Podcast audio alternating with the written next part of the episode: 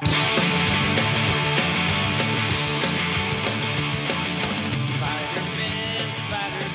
buenos días, tardes, noches, madrugadas, tiempos de la comida, cuando sea que le dieron play a este, este programa. Bienvenidos amigos a su este, programa eh, arácnido de confianza de la covacha desde el Clarín, donde estamos leyendo eh, Spider-Man desde el principio hasta que se nos acabe la vida, o se nos acabe la covacha, o se nos acabe algo, no sé, ahí vemos. Estoy aquí acompañado del señor Spider-Games. Estimado, ¿cómo se encuentra usted? Bien, bien. Buenos días. Aquí, buen día. Aquí hasta que se acabe algo. Vamos a seguir grabando este programa hasta que se acabe algo. Lo primero que pase. Exactamente. Puede que sea este, la plataforma de StreamYard, puede que sea la covacha, puede que sea la vida de alguno de nosotros dos, o puede que sea la sociedad tal cual como la conocemos cuando el, calentamiento global nos elimine a todos. Pero bueno, depende del nivel de apocalipsis que quieras vivir hoy. Eh, nos quedan los comiquitos. sí, mientras hay que olvidar que Elon Musk compró Twitter y que va a regresar a, Donald Trump. Ahí no va a acabar Twitter, voy otra vez a Reddit, creo que es lo que me va a pasar. vamos a regresar a Metroflog y al High Five otra vez. Pues sí. Pero bueno. Eh, de todas maneras, tomó Elon Musk eh, Twitter, pero ese mismo día Rihanna, después de seis años, sacó una canción nueva. Es una canción de Black Panther eh, no sé si eso le sirva de algo a alguien, pero a mí me compensa la tristeza en términos relativos. Entonces, si le sirve de algo, allí lo tienen, amigo. Es y, eres un hombre simple. sí, soy un hombre simple. Y mientras reflexionan sobre las este, tristezas eh, mundanas de este mundo este, capitalista frío y horrible, eh, les recordamos que salimos a través de todas y cada una de las plataformas de audio donde se encuentra la covacha, a saber Spotify, Apple Podcast, Google Podcast, Amazon Podcast, iBox, eh, Stitch, si mal no recuerdo, y otras tantas más. Entonces, por cualquiera de ellas que estén escuchándonos, muchos sabremos agradecerles si pueden tomarse un momento para darnos una calificación positiva, ya sean cinco estrellas en Spotify o inclusive en Apple Podcast. Y en Apple Podcast, si pueden dejarnos algún comentario, tanto mejor. Estamos saliendo solamente en audio porque si saliésemos en video nuestra guapura rompería las redes y no es la idea. La idea es que se concentren en, el arte, en, los cómics y no en nuestra belleza inigualable. ¿Cierto? Sí. Escuchen nuestra villa, lo, lo mínimo que les podemos dar para que no, no tengan un aneurisma o algo así grave. Sí, no es la idea, no es la idea. No es la idea. Vamos a molestar los oídos los ojos. Exactamente. Eh, de todas maneras, este, si pueden, eh, la idea también es que nos acompañen con, con, la lectura de, de, de Amazing Spider-Man. En mi caso es la primera vez que me voy a, enfrentar a leer un cómic de superhéroes desde el principio hasta donde pueda. Esta es la, como la decimoctava vez que Spider-Man pues, lo lee, entonces se supone que él me está orientando en este, en este camino. Eh, y bueno, la, la, la, buena noticia es que llevamos por el número 105 en febrero de 1972. Estamos hablando de básicamente los primeros 10 años de Spider-Man, ya recorridos en estos primeros 10 eh, programas. Entonces, eh, vamos literalmente de a un año de historia del cómic por programa. Estamos saliendo quincenalmente desde hace un par de meses, entonces eh, puede que sí, que sí lleguemos a, tiempo antes de que este, algunos de nosotros nos empiecen a pegar la vejez. demasiado tarde. Pero va muy rápido también, o sea, eh, España pues sigue publicándose por si acaso se lo preguntaban. Eh, la, serie, la serie moderna allí está avanzando y ya lleva el último, el último eh, ron, que es el de Seth Wells y John Romita Jr., por el número 13, que lo reseñamos ayer en los cómics de la semana. Por cierto, a mí se me ha hecho bien interesante pues estar leyendo estos clásicos y a la par esa serie nueva, eh, porque sí, sí encuentro bastantes paralelismos este, interesantes. En particular, John Romita Jr. creo que está haciendo un trabajo bastante maravilloso y aquí que estoy leyendo a su papá eh, precisamente eh, en esas primeras interacciones. Entonces, se me ha hecho un ejercicio divertido, entretenido, todo en el marco, por cierto, del sexagésimo aniversario de nuestro querido Hombre Araña que cumplió 60 años este año. Sí, que se dice fácil, pero no cualquiera dura tanto tiempo ininterrumpido.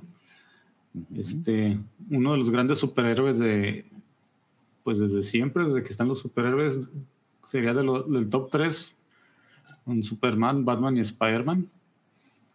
Este, el más, el más famoso de Marvel, el, más querido de Marvel.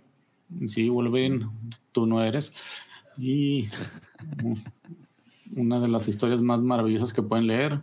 Y que sí, este, por lo que hemos visto, algunas cosas han envejecido, pero otras no.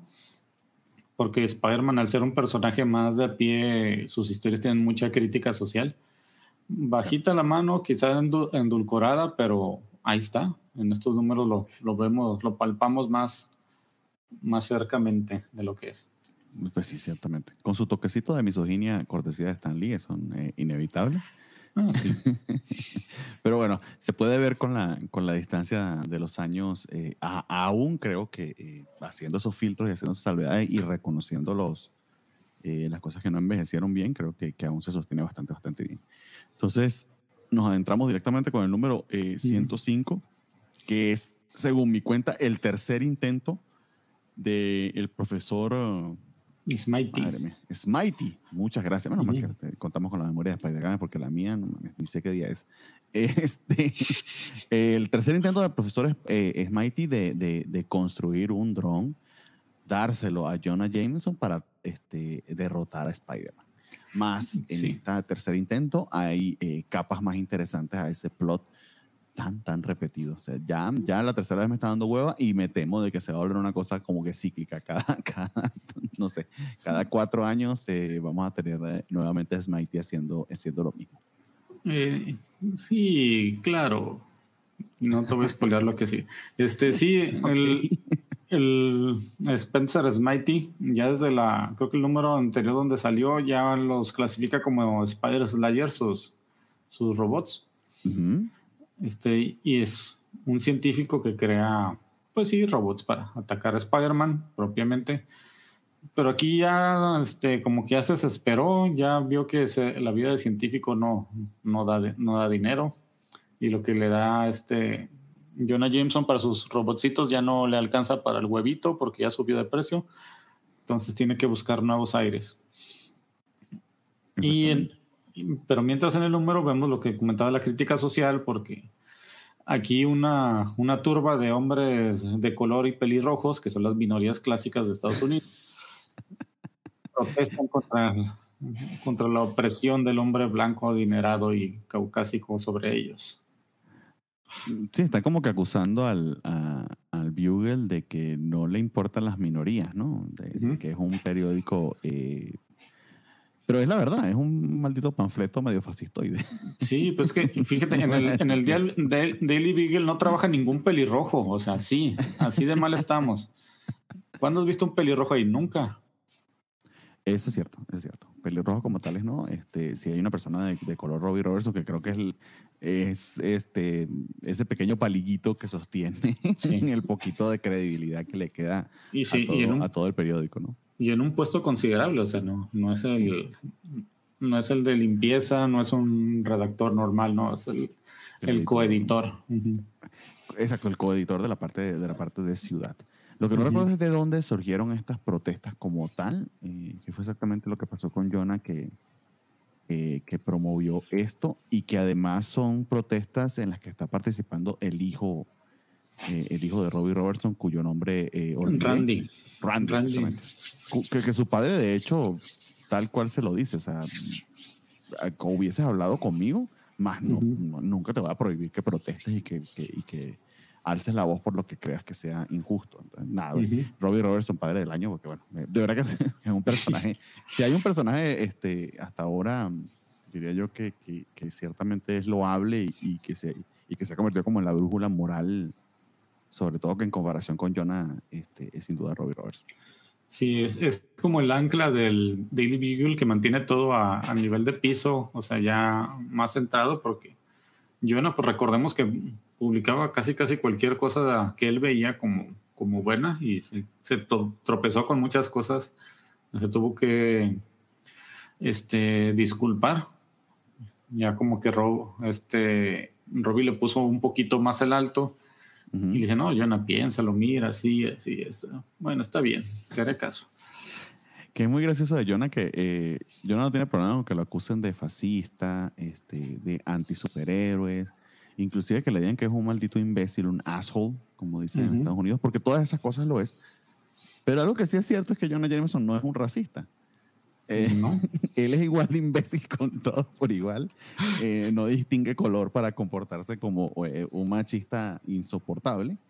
Y, realmente le molesta mucho que le digan que el, el, Bugle no peleó por los civil rights. Claro, en los 70 está muy, muy fresca aún este, la muerte de Martin Luther King Jr., todo, ese, todo ese movimiento. y ese cambio que, que, que, se dio a partir de, de la década de los 60. Eh, y, e imagino que en particular para Jonah eh, ha de ser este, eh, crítico que le digan eso, porque le dice, yo sí, yo sí estuve en la pelea por los derechos civiles. ¿Cómo viene a decirme esto, niño? Entonces frente a las cámaras agarra y madrea a dos afroamericanos para decirles que él sí peleó por sus derechos y empieza a entrarse a putazos con ellos. Sí, el, Jonah dice, puedo tolerar pagarle bajo a mis, a mis empleados, pero pinto mi raya con el racismo. Exactamente. Y vénganse muchachos de color que están protestando contra eso para entrarles a golpes, para demostrar que no lo son. Ay, Jonah, Jonah, eh, si hay un personaje que está lleno de grises, eh, es sin duda este Jonah Jameson y, y de alguna manera eh, sigue, sigue bien, bien representado en ese aspecto. Precisamente lo rescata Spider-Man de la putiza que le van, le van a meter todos los todos los de la protesta, eh, pero por supuesto Jonah intenta golpearlo y no, no se lo agradece en lo absoluto, así que lo deja guindando, ¿qué será? De, una cornisa o de un tubo de desagüe en un quinto o sexto piso. De unas tabanderas pequeño, no sé, porque lo deja ahí colgando. No, no, no tan alto, es como en un segundo piso ahí, porque ahí se ve la gente caminando abajo. Ok, pero se, se cae, se fractura algo. O sea, tampoco es que, que, toca el piso con los pies y lo deja quitando del saco de la. De la de, sí, de, de, sí, el saco, del traje. El traje que, que, que, obviamente mal movimiento y, y, y Jonah este, batiendo las manos en protesta, pues fácilmente se pudo haber caído. Por cierto, no hemos comentado esto, pero eh, continúa Stan Lee hasta este momento en los, en los guiones. Vamos a tener el cambio de escritor pero va a ser algo bien peculiar porque, digamos, el equipo hasta ahora, eh, desde el número 40, cuando Ditko abandonó la serie, el equipo core eran eh, John Romita y Stan Lee, con un pequeño momento en el que estuvo eh, Sal Buscema, si mal no recuerdo. Eh, Sal Buscema estuvo en número, estaba este, Gil Kane también estuvo bastante. Gilken, estuvo bastante y este número lo dibuja. John Buscema también. John, ese es el que no recordaba. John, John Buscema y, eh, y John Buscema y, Sal, y Gil Kane son los que han estado haciendo como el, quite eh, e incluso en algunas oportunidades entintando a Romita. Más en este caso ya es completamente este, Gil Kane eh, intentado por Frank Giacoya. sigue escribiendo Stan Lee, pero vamos a ver este cambio en el que empieza a entrar Roy Thomas, que toma eh, eh, ya labores editoriales directamente en Marvel, y luego eh, ya la transición completamente a, Gary Conway, que empieza otra era en Spider-Man. Sí. Sí, ya vemos un poquito más de, cambio. Aquí todavía seguimos con el, con el viejo Stanley, lo que él consideraba correcto. Aquí vemos cómo empieza el rejuvenecimiento del extraño caso de la tía May. Porque empieza a verse un poco más joven y jovial. Comparado con los números anteriores, sí. Sí, está un poquito más, yo diría unos 10 o 15 años más joven que como la dibujaban Ditko y Romita. Pero es bastante irregular porque, como les digo, vuelve Romita y, y ciertamente Gil Kane no cacha ese efecto, voy a llamarlo el efecto Archie, porque por falta de una mejor descripción para que algunos me entiendan.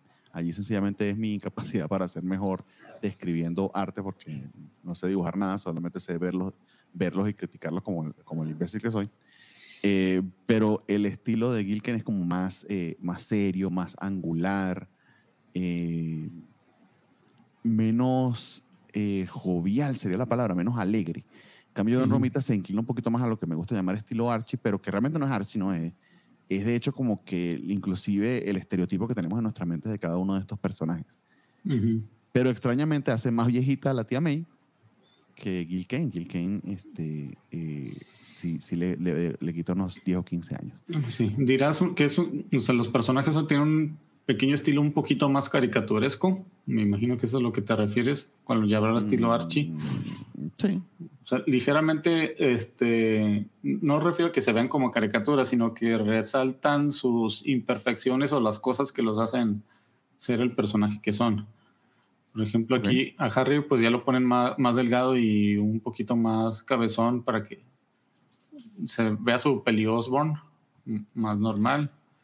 No, y el hecho de que está volviendo de rehabilitación, porque el gran tema de, de, de, que lo discutimos en el programa anterior, esta denuncia a la adicción de eh, a, la adicción a la, a la, droga adicción, que desafortunadamente le tocó a Harry ser el, ser el ejemplo de eso. Eh, cayó con unos eh, terribles este, traficantes que le vendían este, pastillas, o sea, bastante genérico eso. Eh, y está volviendo a casa recuperándose de ello, por cierto, acompañado de su padre, y que fue esa drogadicción, esa, eh, no fue una sobredosis como tal, pero ese, ese momento de susto que tuvo Harry, sí. lo que hizo que revirtiera la, la, la, la conversión que había tenido Norman Osborn al Duende Verde. Por al Duende Verde. Entonces, nada, están de vuelta en casa, están recibiéndonos en el DEPA todos, bien bonito como este, los amigos se han reunido para darle la, la, bienvenida este, a Harry para que se sienta pues apoyado, sobre todo en este momento difícil de volver a la rehabilitación. Eh, y está, está, está bonita la, la, la fiesta y, las cosas que le dicen. Este, se encuentra allí tanto Mary Jane como, como Gwen eh, y el mismo Peter, que afortunadamente no tuvo que salir. Eh, y conmueven este, hasta las lágrimas a, a, Harry. Eso se me hizo bastante Mm, agradable en el sentido de recordarnos al gang, ¿no? A, este grupo de, de, amigos bastante desigual, porque algunos creo que este, ni tan secretamente se odian. Eh, Mary Jane sigue aplicando este, la de Betty Verónica a Gwen con, con Peter, coqueteándole muy, muy, de, muy de frente. ¿No sientes que se vuelve muy tedioso ese coqueteo de Mary Jane? O sea. Y creo que, la, creo que la disminuye como personaje, porque sí hasta, hasta cierto momento Stanley lo manejaba como algo juguetón de parte de ella, pero ya en este momento que es bien sabido, eh, que se lo, han se lo han dicho varias veces y que Peters inclusive aquí se lo señala una vez más, que está en una relación con, con Gwen. O sea, ya no es esta peleita de con quién me quedo o quién no. Ya Archie se decidió por, por Verónica, entonces Betty deja de joder. Este, Entonces sí, o sea, creo, creo, creo que la hace quedar mal, más aún también cuando Harry tenía interés en ella este, y, y, probablemente se, pueda, se podría haber afectado por esas, por esas muestras de, de, afecto medio extrañas, porque son solamente como por joder, por mostrar que, es capaz de atraer a Peter. ¿no? Sí. Está medio raro, sobre todo porque conociendo a Mary Jane luego sabemos que ella no es así. No, bueno, es que va a haber un cambio significativo para el personaje más adelante. Y siento que aquí por eso resaltan eso. Este, cómo es que siempre ha sido el personaje así. Aquí se me hace un poquito molesto que sea tan insistente, sabiendo que Peter tiene novia y pues sabiendo que ella no busca algo fijo. Por eso estaba con, estaba con Harry, pues divirtiéndose. Cuando estuvo con Peter, nomás lo hacía por diversión. Pero aquí no sé si lo hace por diversión o por el machismo inherente de, de Stan Lee, que dice, no, es que todos deben de querer con Peter y yo soy Peter y todos deben de querer conmigo, no sé. Exacto, Pero, y, que las mujeres entre sí, esta, esta cosa que es hiper machista, que las mujeres entre sí secretamente se odian, sí. este, se comparan entre ellas, que básicamente se la pasa en una pelea por los hombres. No, amigos, eso sencillamente no es así. No. y aquí lo que nos, faltó mencionar es que un punto importante de, la fiesta no era más que nada por Harry, sino para celebrar que ahora sí Flash regresó para bien y ya es un, es un civil. Ah, ok. Bueno, como regresó como 10 veces. Sí, ahora sí, ahora sí, ahora sí esta sí es la buena. Ahora sí, ya, ya no va a regresar a la guerra de Vietnam, ahora sí ya, ya se quedó aquí. Ok, ok. Entonces, eh, doble celebración en ese aspecto. Eh, el resto de las páginas, honestamente, están bastante eh, bien. Creo que Gil Kane es muy, muy fluido en su narración. es un estilo diferente al de Romita, pero, pero no baja el nivel de, de, calidad. Pero lo que nos están narrando, ya lo vimos de nuevo, es la tercera vez que, le da, que, que, que Smitey le da un, un robot a, a, Jonah. Y Jonah este, básicamente hace una llamada por Zoom desde el robot y anda persiguiendo a Spider-Man eh, y mostrando su rostro en la pantalla de este nuevo robot. Quizás lo que lo diferencia del anterior es que este, este tiene un aspecto mucho más parecido a una araña animal de, de, ocho patas. Eh, y a la par eh, que está persiguiendo a Spider-Man, empieza a notar, por cierto, Spider-Man como que en muchísimos de los techos de Manhattan están estos sensores o estas antenas que básicamente simulan como, una, como unas mini lámparas, eh, o más bien como unos, no sé, como... Sí, unas lamparillas, unos... Como una cámara web viejita de las de antes. Como una cámara web viejita. Sí, sí. Eh, tenía la palabra en la punta de la lengua, pero básicamente lo que utilizan los reyes, un cetro. Gracias, cerebro. Este, me preocupas dentro de 10 años, Dios mío. Eh, parecen como unos cetros, pero una webcam de las viejitas creo que le queda mejor, un poquito más moderno. Eh, y que además inclusive son, eh, tiene unas pantallitas con una figurilla negra en un fondo amarillo que yo casi pensé, wow, la, la batiseñal, ¿será que? Ciudad Gótica. Llegó Spider-Man a Ciudad Gótica y ni siquiera nos dimos cuenta. Resulta, y aquí medio vamos a revelar lo de los números anteriores porque sí me, se me hizo eh, interesante, slash eh, comiquero eh, gracioso. básicamente lo que todos los gobiernos, digamos, poderosos en este momento están implementando, pero que fundamentalmente existe mucho tanto en China como en Inglaterra, que es que hay cámaras controladas por el gobierno prácticamente en todos los sitios con unos software de identificación facial que eh, pueden encontrarte en la calle sin mucho inconveniente. Entonces, básicamente eso es lo que Smitey este, eh, instaló en todo Nueva York, que no sé cómo carajo, un tipo que creo que tiene antecedentes criminales le dieron semejante contrato y semejante poder. Ahí el pues alcalde está fallando. No, no, no. No lo tiene uno, antecedentes criminales. No, antecedentes criminales no los tiene. Ahorita era un, era un científico respetado que pero no había intentado matar a Spider-Man hace, hace, unos números, un segundo intento que le salió el tiro por la culata. ¿No lo había metido preso en ese momento? ¿O yo estoy mezclando esta historia con la anterior? Puede ser. Sí, porque al momento Smite ha sido contratado para eso, por Jonah. Pero sí que lo quieran meter en la cárcel, por eso no. No, oh, estoy confundiendo esta, esta historia entonces con la anterior. Pero bueno, básicamente eso es lo que sucede. Eh, eh, Jonah persigue a Spider-Man. Eh, ¿Qué crees? con sus Nintendo o no? Pues siempre va a tener éxito el, el Jonah. Bueno, los robots estos generalmente son buenos. Prácticamente todos han cumplido su, su misión. Solo que de repente por X o Y Spider-Man se salva este, con el poder del guion en en cada momento. A, mí me está gustando mucho también estos collages de, de, Jim Kane, que, que, luego Romita empieza a adoptar el mismo, ¿no? Algo, este, eh, como que la figura, por ejemplo, de Jonah con el control remoto que maneja el, el, eh, el robot y como que flotando en el espacio las figuras de Spider-Man y el robot también, como para darte ese sentido de que es omnipresente Jonah, que no se encuentra allí, pero controla todos los aspectos de la pelea.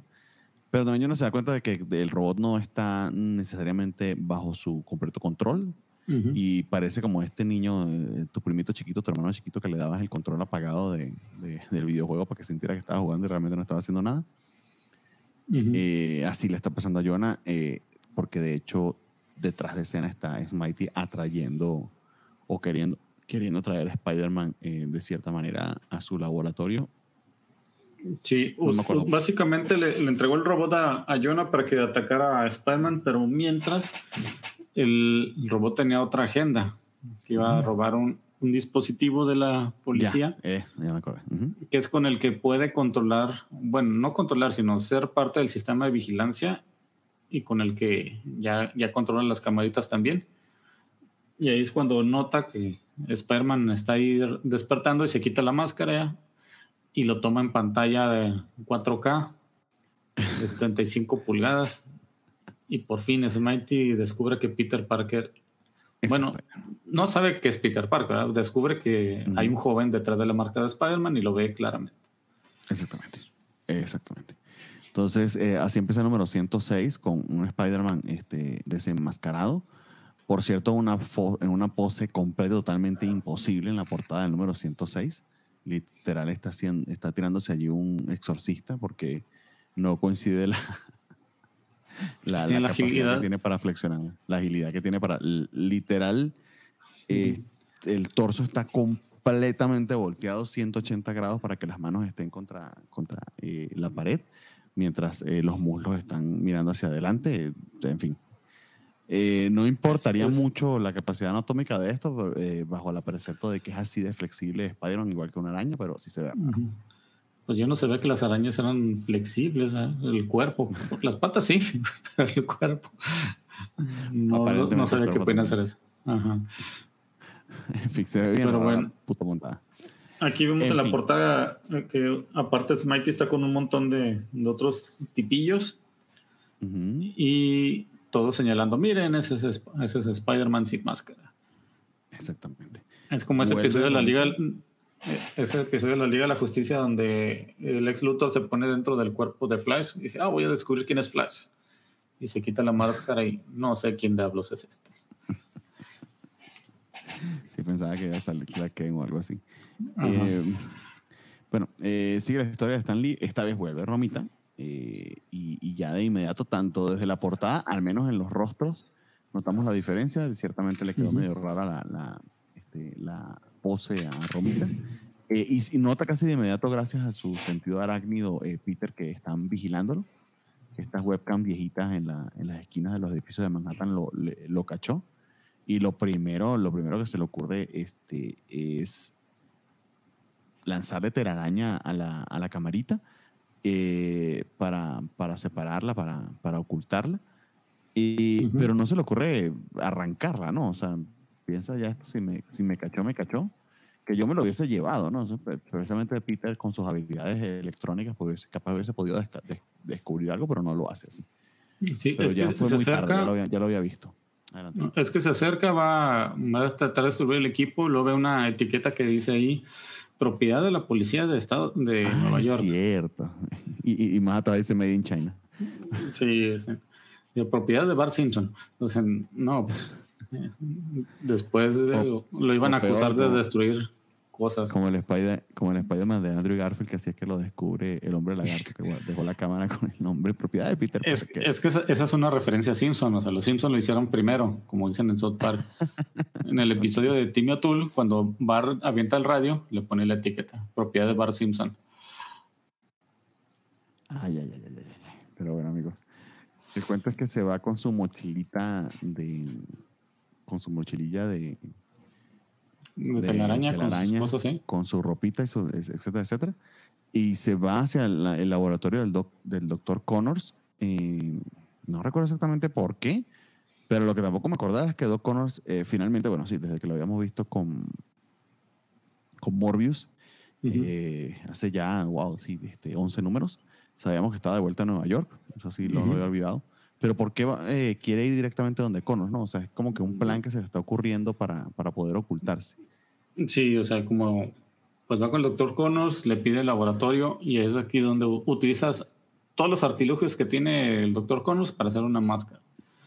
Porque todos no? sabemos que cuando eres, cuando eres un científico, tienes en tus cosas cera, pelo humano y cosas para hacer máscaras. Por Obvio. supuesto, porque no, la diferencia entre este artista del maquillaje de Hollywood eh, y, y científico eh, bioquímico es muy poca, muy, muy poca. Es, es verdaderamente estúpido, ya me acordé de eso. Lo había borrado en memoria para no, no sentirme este, defraudado, pero sí defrauda. Sencillamente hace una máscara eh, idéntica a él, este, Ujú. Spider-Man, y el propósito es tan imbécil como se lo están imaginando. Sí, regresa a, donde está la, la camarita y dice Smitey, "Oh, otra vez agarré a Spider-Man quitándose la, la máscara, pero no, le dice, mira, lo que viste que era mi rostro era una máscara. Una máscara Y ya debajo con de la es- máscara. O sea, se supone que Sí. Spider-Man quiere que, lo- que los criminales crean lo siguiente, cosa que creen.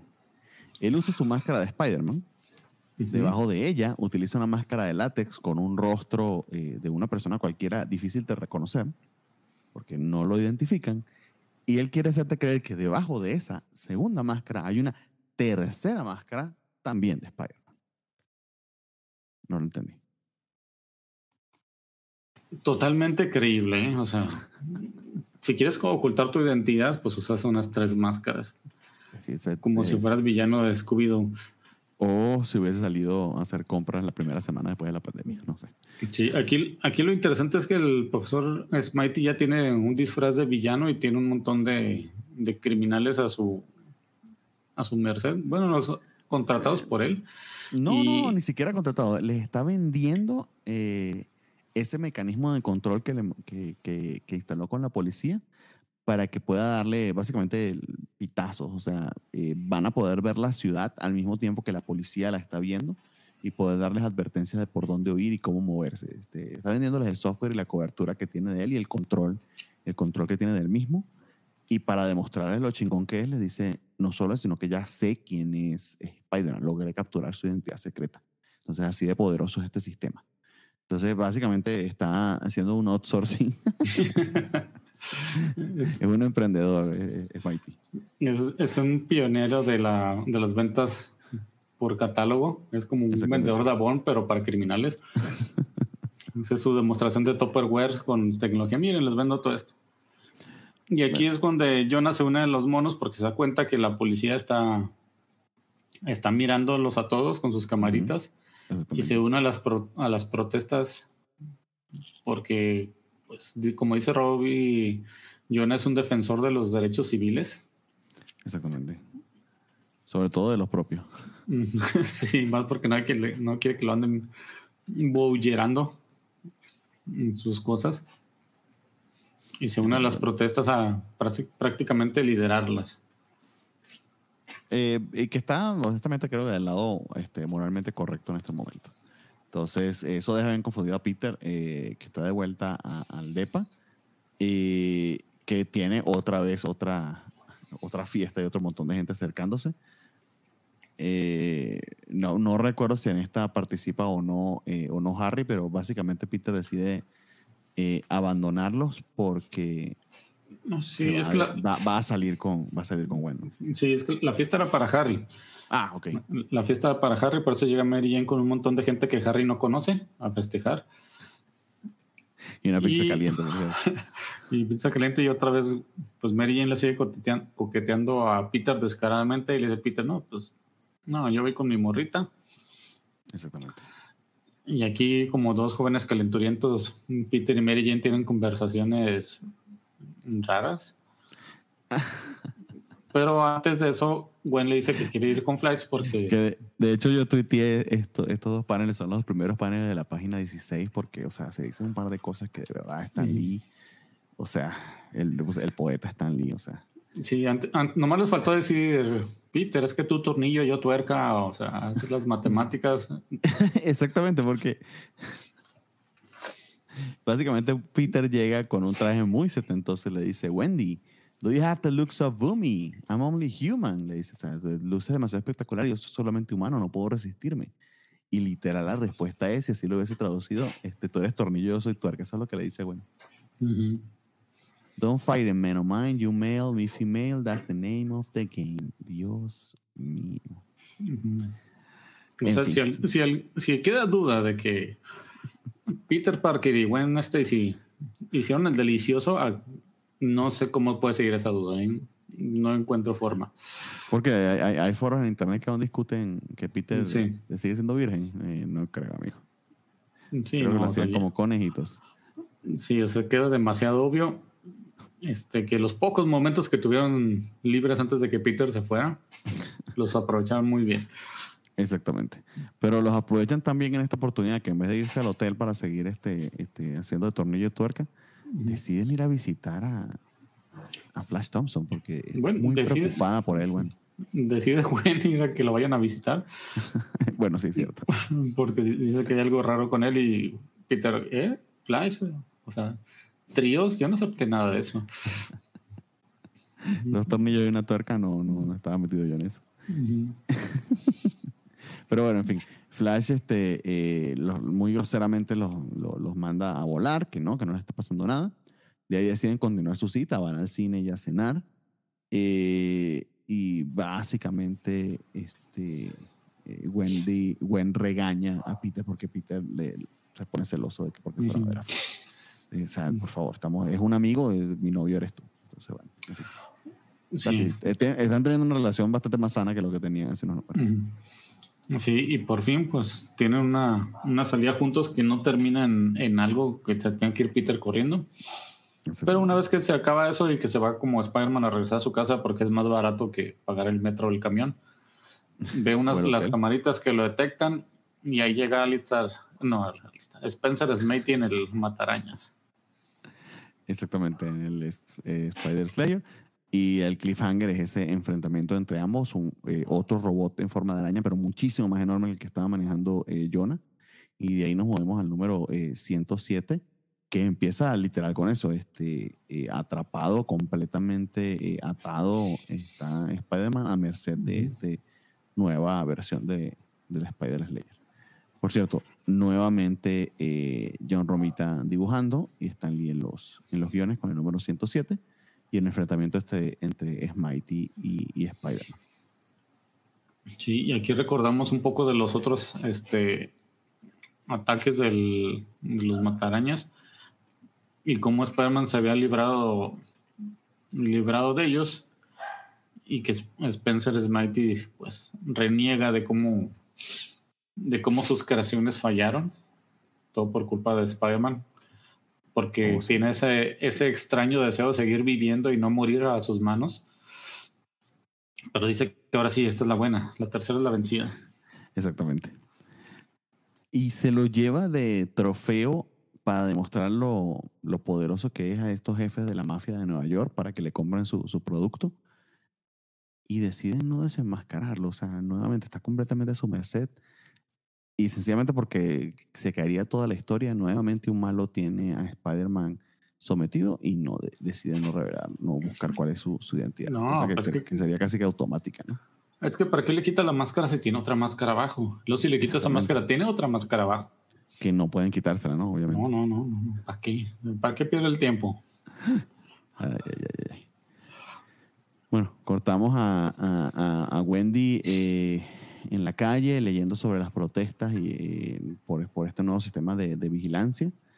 Eh, y se consigue con Flash Thompson, que básicamente se, se acerca para, para, disculparse, porque fue muy grosero. Y, y, y, obviamente sí le dice, sí estoy teniendo teniendo algunos problemas. Eh, y Gwen le ofrece que tanto él como Peter pueden ayudarle. Eh, obviamente, cosa que a Flash no le contesta mucho porque le gustaría que lo, ayudara solamente Gwen.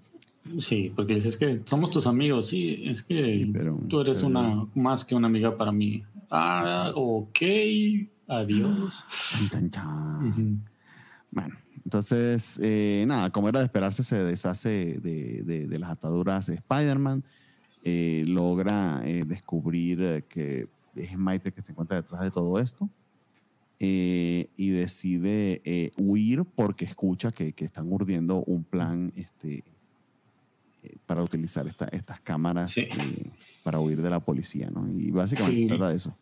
Lo bueno es que la policía, o sea, se dio ante las protestas y empieza a quitar todos los, todos los sistemas.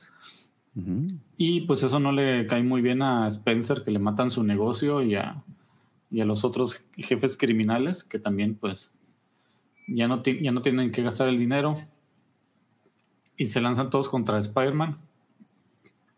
Aquí las peleas son interesantes, pero pues unos son pillos normales con pistolitas.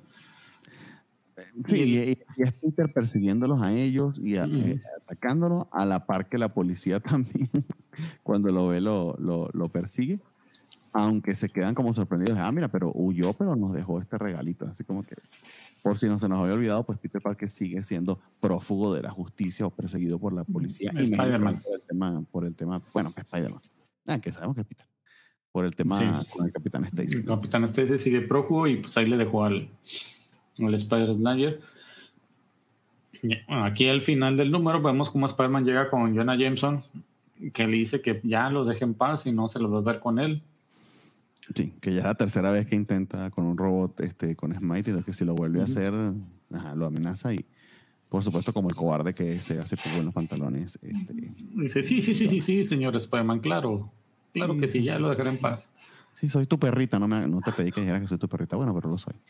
Este, Y bueno, volviendo a casa, obviamente de todos los sitios por Nueva York por donde podía pasar una ciudad tan pequeñita como Nueva York, con tan poquita gente, se consigue precisamente con Gwen, que está acompañando eh, a Flash. Eh, y ve que, que, que unos eh, tipos uniformados se, lo, se lo llevan. Y Gwen este, llorando llena de lágrimas. Y deja eso bastante, bastante preocupado a Peter. en otra parte, me alegra que lo que pensó es preocuparse por Gwen y por la situación y no volver a caer en celos. Entonces como que se aprendió de la conversacióncita que tuvieron antes.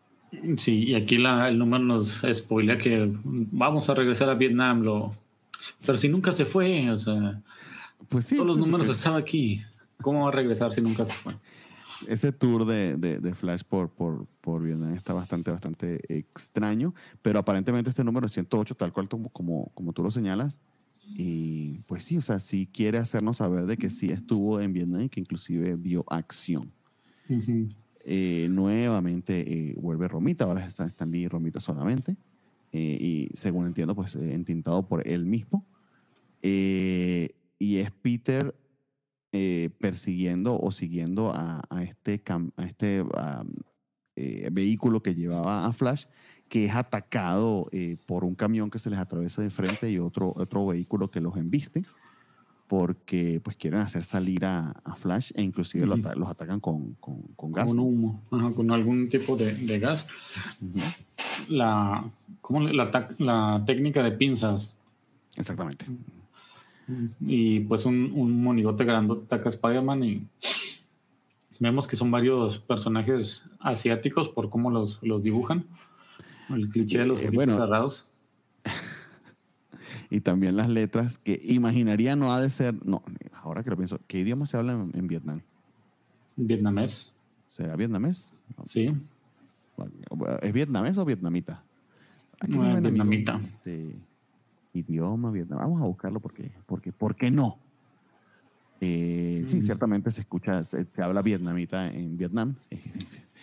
no muy difícil de, de, de figurar. De deducir. Eh, de deducir sería la palabra exactamente, pero estoy casi seguro que las letras chinas que probablemente este, digan como el tatuaje que se hizo eh, eh, cualquiera, cualquier amiga que se pone una letra china y piensa que dice sabiduría y lo que dice es pollo con papá, probablemente eso es lo que está diciendo este, este, este matón que se enfrenta a Spider-Man y que sí, nos revelan que se trata de, de, asiáticos, más con el cliché de pensar, así como pasa algunas veces con los latinoamericanos, que piensan que todos somos mexicanos. Y básicamente eso, de pensar que todos son este, chinos, porque seguramente esas palabras están en mandarín. Pero bueno, sea como sea, se enfrenta a ellos, logra este, eh, dominarlos eh, y rescata a Flash. Flash, por cierto, se, se alegra o, o, se tranquiliza al saber que Spider-Man está defendiéndolo. Eh, y huye con él, con él este, eh, Spider-Man, se lo lleva en el... Sí, porque confía plenamente en él, porque pues Flash lo admira y se lo llevan a un, a un techo donde le cuenta su, su triste historia en Vietnam, donde... Exactamente. Tenemos un flashback. Tenemos un flashback de Flash, donde nos platica cómo era la vida en Vietnam pelando papas. Y que una vez lo mandaron a un campo de cultivo por más papas y se perdió. Y lo encontró una extraña secta vietnamita. Y que luego se enteró que iban a bombardear esa zona y él fue a tratar de, decirles, de advertirles que escaparan, pero no, lograron bombardear y la gente pensó que él fuera el que, el que era el pinpoint, el que indicaba dónde bombardear.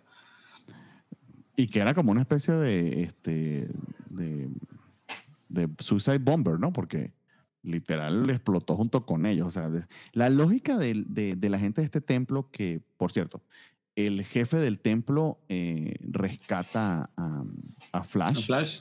Eh, clásica historia racistoide en el que inclusive este, lo ve como su posible, no sé si heredero, pero sí como que... sucesor. Su sucesor, perdón. Aquí está mi hija, tú, o gran hombre blanco que viene de afuera puedes aprender rápidamente nuestros secretos orientales, básicamente Iron Fist.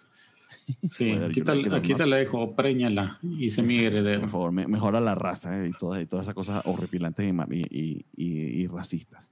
Que por cierto está fracturado el flashback, ¿no? Porque eh, una parte cuenta, solamente cuenta eso eh, Flash y de inmediato dice que eh, desde ese momento estas personas están persiguiéndolo y la policía secreta del ejército o, la policía militar está protegiéndolo. Entonces que eh, le, básicamente le aclara a Spider-Man el vehículo en el que iba me, está, me estaban cuidando. Eh, fueron estos que nos, que nos atraparon los que, los que me están persiguiendo, entonces déjame con ellos porque básicamente son los que me van a, los que me van a proteger. Y ahí, ahí lo deja Spider-Man, pero no escucha el resto de la historia. Lo que, lo que sí consigue Peter es eh, fundamentalmente a, eh, tanto a Gwen como a la tía May en el departamento junto con Harry, preocupadísimas por él, porque tienen rato sin verlo. Eh, y él pues llega de, de, improvista, ¿no? Entonces, fundamentalmente, ah, y también porque llega, llega, llega Gwen también a avisarle a Peter que, que, que, Flash está en problemas. Secuestraron a Flash. Que se, lo, que se lo llevaron arrestado, ¿no? Y por supuesto Peter no puede, no puede hacerse como que sabe la historia porque el que la sabe es Spider-Man, no él. Sí, y pues acompaña a Gwen al edificio donde está Flash, pero pues obviamente no los dejan entrar. Y Peter urde algo, ¿sabes qué, Gwen? Le voy, a, voy a hablar a Jameson de unas fotos porque no me ha pagado. Y la Gwen, sí, pues eso es importante, ok, aquí te espero y como Peter siente que hay algo raro, pues se, mete se mete con descalzo para poder dejar los zapatos ahí en el... trepa la pared, eh, o sea, o se sale por una de las ventanas del edificio y trepa hasta el departamento de Flash, porque también nota que el, uno de los este, goons que había tratado de atacar a Flash se encuentra allí porque es un tipo muy, muy grandote, muy prominente, este, tamaño Kimping, eh, y lo que se le ocurre es, por cierto, eh, tirarle su Spider Tracker, pero en el momento que logra que se, se pegue el Spider Track a este tipo, eh, explota. Hay una explosión al final del, del pasillo, muy cerca del departamento de Flash. Sí, lo bueno es que se oscurece todo y ahí entra Peter ayudado con las sombras para que no descubran quién es, atacando a los, a los secuestradores. Pero pues resulta que el mono este es demasiado para Peter por alguna razón y lo avienta ya a una, una pared donde queda todo, todo tonto loco por el golpe. Que por cierto, bien interesantes estas escenas de pelea en medio de la, de la oscuridad, porque básicamente es Peter eh, descalzo con el, el, uniforme de Spider-Man debajo de la, de la ropa. Eh, y en medio de toda esa explosión, él eh, no se, no, o sea, termina de darse cuenta que se encontraba en la parte de abajo este, Gwen, que entra con la policía a ver qué estaba pasando. Eh, y Gwen, eh, súper preocupada, eh, por, porque obviamente se secuestran a su amigo, van a ver qué pasó con él y estalla su edificio, pues sí, ciertamente es para preocuparse. Pero en ese momento Peter dice, no, es que tengo que irme, tengo cosas que hacer. Y ella le dice, o sea, Peter, ya, mucha gente, mucha gente te ha llamado cobarde y yo también por, por creérmelo, porque cada vez que hay problemas sales corriendo. Pero, o sea, sea lo que sea que pase, tienes que quedarte aquí conmigo. Sí, o sea, no, no, no, quiero seguir defendiéndote Básicamente es ella que está convencida de que él es un cobarde y quiere que él le demuestre lo contrario. No, pues dice, o sea, sí, cree que es un cobarde porque lo que dice al final de, sea lo que sea, lo vamos a enfrentar juntos, como diciendo, aquí está mami para ti, por si tienes miedo. Y pues, bueno, esa es, una, es una manera de ver. La otra es decir, estás acompañado, estás en una relación de iguales, podemos enfrentar eh, las cosas juntos. ¿eh? un poco más bonito que eso. Sí, pero pues es Stan Lee, ya sabes cómo es.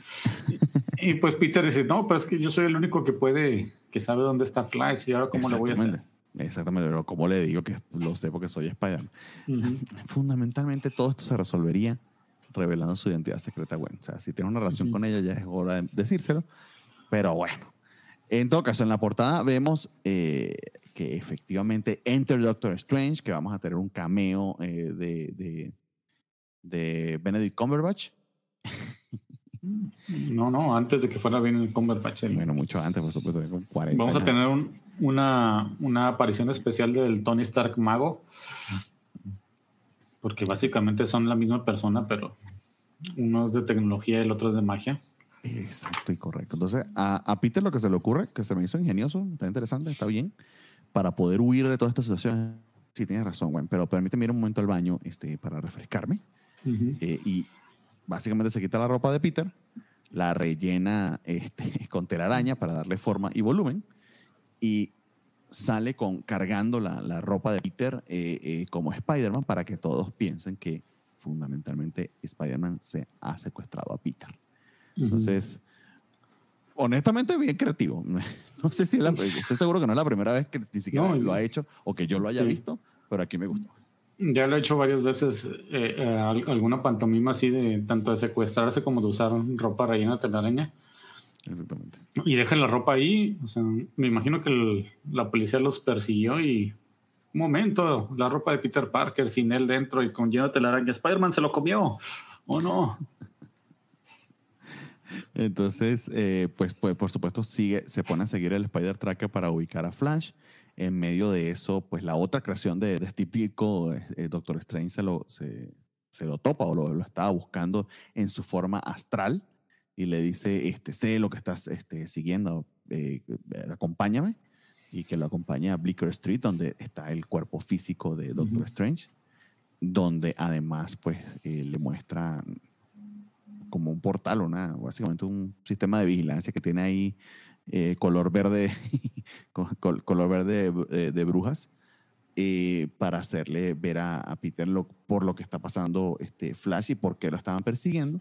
Y ahí es donde uh -huh. se, se, pone la cosa bastante racista porque hasta el momento que lo estaban persiguiendo unos vietnamitas para vengarse de la muerte de, de, de, de este dirigente eh, en medio de la guerra de Vietnam estaba bastante bien, pero cuando le empiezan a meter las cosas místicas, es que básicamente eh, el tipo era como que, sí, también un gran sabio con poderes mágicos uh -huh. y su cuerpo quedó como en un estado medio catatónico allí después de la explosión y que todos creen que al matarlo van a lograr que, que lo despierte. De, que despierte o resucite, ¿no? Entonces, en fin, por eso es que está involucrado allí este Doctor Strange, porque todos los asiáticos este, son este, hechiceros. Son malos. Y son malos. medio, los clichés aquí son medio ofensivos, por decirlo menos. Uh -huh. Sí, pero en total, ahí está la, la hija del, del uh -huh. gurú este, al que le, le dijeron que a Flex Thompson que la preñara y no quiso. Y pues resulta que el Doctor Strange y Spider-Man van a hacer equipo para liberarlo porque le cuenta la triste historia de que para que él tenga vida a otro tiene que morir.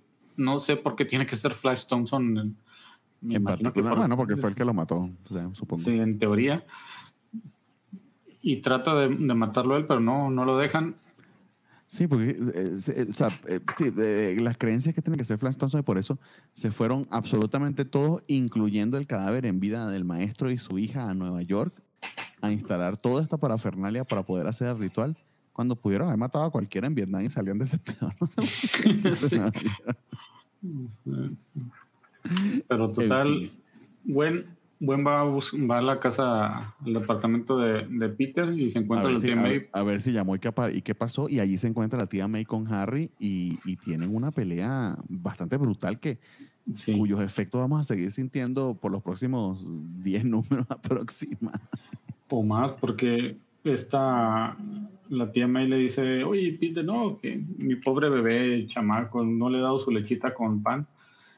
Y Gwen se enoja. Y, su sopa de pollo con leche, que por cierto, no olvidemos sí. que fue a buscar leche para hacer un caldo. Sí, se enoja, él dice, le empieza a gritar de que conoce a Peter y que no es un, no es no un es bebé, no es un, es un hombre. Él es, él es todo un hombre porque yo lo hice un hombre. Sí, yo sé él que es, es un tuerca, hombre. Él, él, es el tornillo, yo soy la tuerca. y nos aceitamos mucho en las noches. y la básicamente, básicamente eh, eh, eh, la misma rabia contenida que muchos sentimos hacia tía May por su sobreprotección este, estalla este, Gwen. De inmediato uh -huh. se arrepiente de que estarle gritando a la viejita, que obviamente está tan nerviosa como ella, y la, ambas deberían este, pues, consolarse. Pero no deja de ser cierto, de que está sobreprotegiéndolo y que además es una señora muy hiperdependiente y necia. Uh -huh. Entonces, por cierto, tía May dice que sí, que, que tiene razón, que he sido muy sobreprotectora con Peter. Bueno, eh, ¿qué, ¿qué, ¿qué, creen que pasa con el Doctor Strange y Spider-Man? Pues, pues, que llegan, llegan a, a donde está la, el asunto y obviamente el Doctor Strange, como es un mago místico, podría haber detenido a todos con un, un chasquido, pero no. Le dice, Spider-Man pelea con todos, con todos mientras yo hago un hechizo y no debe ser molestado. Ah, mira, qué bonito. Y el hechizo no es más que le pega tremendo grito al viejito y con eso lo despierta. Sí, le dice, ¡hey, despierta! ¡Ah! Y el viejito, ¿ah? ¿Qué? Mira que iban a matar a este güey por tu culpa. Ya, no, no, solamente tenía que gritar. Y ya eso es todo. O sí, los tipos que intentaron matar a Flash, o sea, eh, siguen atrapados en la telaraña, pero están ahí como en el fondo esperando que estos se vayan para volver a su culto extraño. Sí, tan fácil que decía, Alexa, Alexa despierta al viejito a las 12. Enterada. con, eso, con eso bastaba. Pero bueno, de ahí nos vamos al número 110, donde tenemos un nuevo villano. Es un... Spider-Man. ¿Cómo se, ¿Cómo se dice la palabra en, en, en inglés? Free enemy, amigo enemigo. Un frenemy, un uh, sí, amigo enemigo.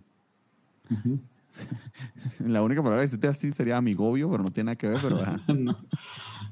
no Suena mejor aquí en español que frenemy. Vemos la primera aparición del, del gibbon. Que sería que el este orangután, ¿no? Es una especie de, de, simio, el gibbon. O sea, no es un orangután como tal. O sea, existe el, Gibbon. A ver, Gibbon, traducción. Yo seguro que. Ah, no, es un. Sí, literal, es un gibón. Así se llama. Sí, se llama. Sí, es una especie de simio. No, no la, yo no la conocía. Bueno. O no, o no sale aquí en Wikipedia. ¿Qué carajo es un gibón? O sea. Es un mono antropomorfo arborícola, del que existen varias especies además, que se caracteriza por tener los brazos muy largos y callosidades isquiáticas pequeñas, y por carecer de cola y abazonía. Ahí tienen la definición de, de gibón. Por si la estaban buscando para su tarea, ahí está. Ahora estoy muy interesado. Sí, de hecho, el Gibbon en los noventas tuvo un. Aquí en México, en Editorial Beat, llegó un número de ellos con que se llamó la Legión de Perdedores. Básicamente hizo equipo con el Grizzly, otro personaje que veremos a futuro. El segundo canguro, y Spot, básicamente se llamaban la, Legión de Perdedores, porque eran los enemigos más patéticos de Spider-Man en aquel momento. De hecho, eh, son una familia que incluye a todos los gibones y al siamang. Que eh, para que sepan que son estas, sí, son estas especies, no son los orangutanes, sí, se, se parecen un poquito más como a las perezas. Eh, en Venezuela hay un, un, un monito que se llama el, eh, que hace un sonido bien cultural. De hecho, también existe en el Amazonas. En el Amazonas. Eh, araguato le llamamos a ese, a ese tipo de mono. Eh, y sí, es un gibón también. Howler Monkey, por si les interesaba. Muy bien, entonces el gibón es la versión gigantesca este, de eso, un tipo disfrazado de eso. That's it. Mm, sí, básicamente el... Perdón, no, no me, me, me, me, fui por ese por esa espiral de, de, ver que los gibones no eran orangutanes. En mi cabeza un gibón era un orangután y estaba muy equivocado. Bueno, total aquí pues Spider-Man reniega de todo, incluso de las fotos que toma y avienta su cámara y dice, no, no, no, espera, me salió cara. no. no, solo salió cara, sino que además vivo de esto. ¡Ah! Sí. Y ya pues un, un tipo bastante peculiar y ágil. Simiesco, como, simiesco. Sí, ágil y peculiar y simiesco con la, la trapa, le dice Spider-Man, no, pues yo soy, soy Panchito el Gibón. No, no te ahí, tiene, ahí dice su nombre, sí lo dice. De hecho, Martin Blank. Es bastante triste porque se llama Martin Blank, porque blank en español significa, en, en, inglés, perdón, significa espacio en blanco, porque nunca le pusieron un apellido. Es Martin sin apellido. Sería la, la mejor manera de traducirlo al español. Entonces, eh, fundamentalmente le dice a, a Spider-Man que, este, que lo admira eh, eh, y, tiene su cámara. Por cierto, logró rescatarla de cómo lo lanzó porque el tipo pareciera un acróbata bastante, bastante ágil. Peter no se encuentra en su mejor momento. Entonces, a diferencia de lo que pasó con este otro personaje, el que, el que básicamente todos los galles de limpieza que había ideado los, los utilizó como, como armas, se me olvidó su nombre ahorita, pero que, que Peter lo convence de salir de, de, ese mundo de la, de la supervillanía. Eh, aquí no es tan compasivo con, con, con Martin. O sea, medio, medio lo descarta, gracias por lo de la cámara, pero me tengo que ir. eh, y lo deja bastante, bastante pensativo. Y a su vez, pues aprendemos su historia de origen, que básicamente es un pobre niño solitario que siempre le gustó treparse por los árboles. Se identificaba con los gibones, eh, pero en el, en el orfanato pues era bastante despreciado y maltratado por el resto de los niños y por el, eh, el director del, del, orfanato y cuando alcanzó la mayoría de la edad lo corrieron de allí y el único trabajo que consiguió fue en un circo este, haciendo malabares disfrazado de gibón. Esa es la historia de Martin Black. Y todos burlándose de él por, por ser feo y changoso. En fin. En medio de todo eso, pues vuelve Peter al departamento porque nos habíamos quedado justamente allí. Eh, y bastante golpeado eh, tras su enfrentamiento eh, anterior con, con, con, los Goons que estaban por matar a Flash. Y hasta el punto de que literal se desmaya este, eh, en medio del salón eh, y tiene que, tiene que cuidarlo este, bueno. Sí, y pues no, no sabe qué pasó. Básicamente el doctor le dice, es que tú estás muy cansado y un agotamiento anormal. Y Peter pues tiene pesadillas de que todos lo abandonan y despierta y pues técnicamente sí, todos lo abandonaron. Sí, no se quedó ni Gwen ni se quedó la tía May. Quizá la tía May es comprensible porque está con el shock de lo que le dijo Gwen y además le deja una carta a Peter donde básicamente le dice que ya no va a estorbarlo más. Eh, eh, clásico movimiento de la gente hiperdependiente. Lo cual super triggerea a Peter que se va disfrazado de Spider-Man como loco a la calle a ver si consigue a, tía May, cosa que no tiene ni sentido. Y en medio de eso se consigue con Martin ahora disfrazado de Gibón eh, y obviamente no está para, para estar con sus mamás. Sí, pues se le, se le presenta a Spider-Man para tratar de ser su compañero, pero lo primero que hace Spider-Man al verlo es reírse porque es, es, muy cómico su disfraz y su apariencia.